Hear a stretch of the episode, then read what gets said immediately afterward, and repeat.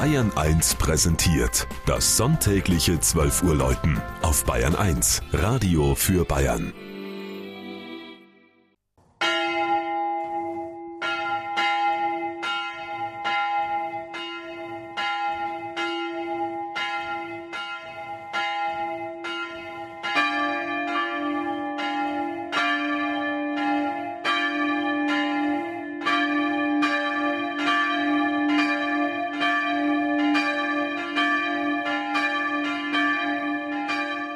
Breitbach in Unterfranken. Das Namensfest ihres Kirchenpatrons St. Ulrich am 4. Juli feiern die 130 Einwohner der kleinen Ortschaft im Landkreis Rhön-Grabfeld schon heute mit einem Dorfumgang und einem besonderen Gottesdienst in der ihm geweihten Kirche. Als Bischof mit Buch und Fisch ist der Heilige auf dem bäuerlich-barocken Hochaltar dargestellt. Patron der Fischer, Weber, Winzer, Reisenden und Wanderer ist er.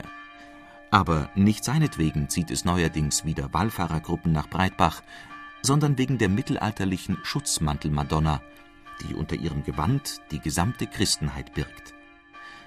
Bis ins 18. Jahrhundert genoss das Gnadenbild, die Gottesmutter vom Besengau, wie es im Volksmund heißt, großen Zulauf. Nun erhofft man sich vom neu angelegten fränkischen Marienweg eine Wiederbelebung des Pilgerstroms.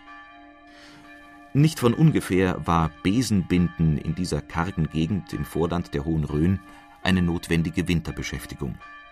Zu Fuß wurden die aus Birkenreisig gefertigten Besen bündelweise auf dem Buckel bis zu 50 Kilometer weit an die Kundschaft gebracht, auch von Breitbach aus, wenngleich die Felder hier ertragreicher waren als in den Nachbarortschaften. Heute werden die Fluren allerdings von auswärtigen Pächtern beackert. Keiner im Dorf lebt mehr von der Landwirtschaft. Niemand hat mehr ein Stück Vieh im Stall. Diese Entwicklung hat bereits kurz nach dem Zweiten Weltkrieg eingesetzt. Mit ehemaligen Armeelastwagen wurden junge Männer zur Arbeit auf den Bau nach Frankfurt gebracht und sahen die Familie nur von Samstag auf Sonntag wieder. Heute bieten Industrie- und Dienstleistungsgewerbe im nahen Bad Neustadt und in Schweinfurt Arbeitsplätze. Indes ist die kleine Dorfgemeinschaft intakt geblieben. Beliebter Treffpunkt sind die Bänke unter der Prinzregentenlinde an der Bachbrücke in der Ortsmitte, die mit granitgepflasterten Gehwegen und historischen Laternen sichtbar von der Dorferneuerung profitiert hat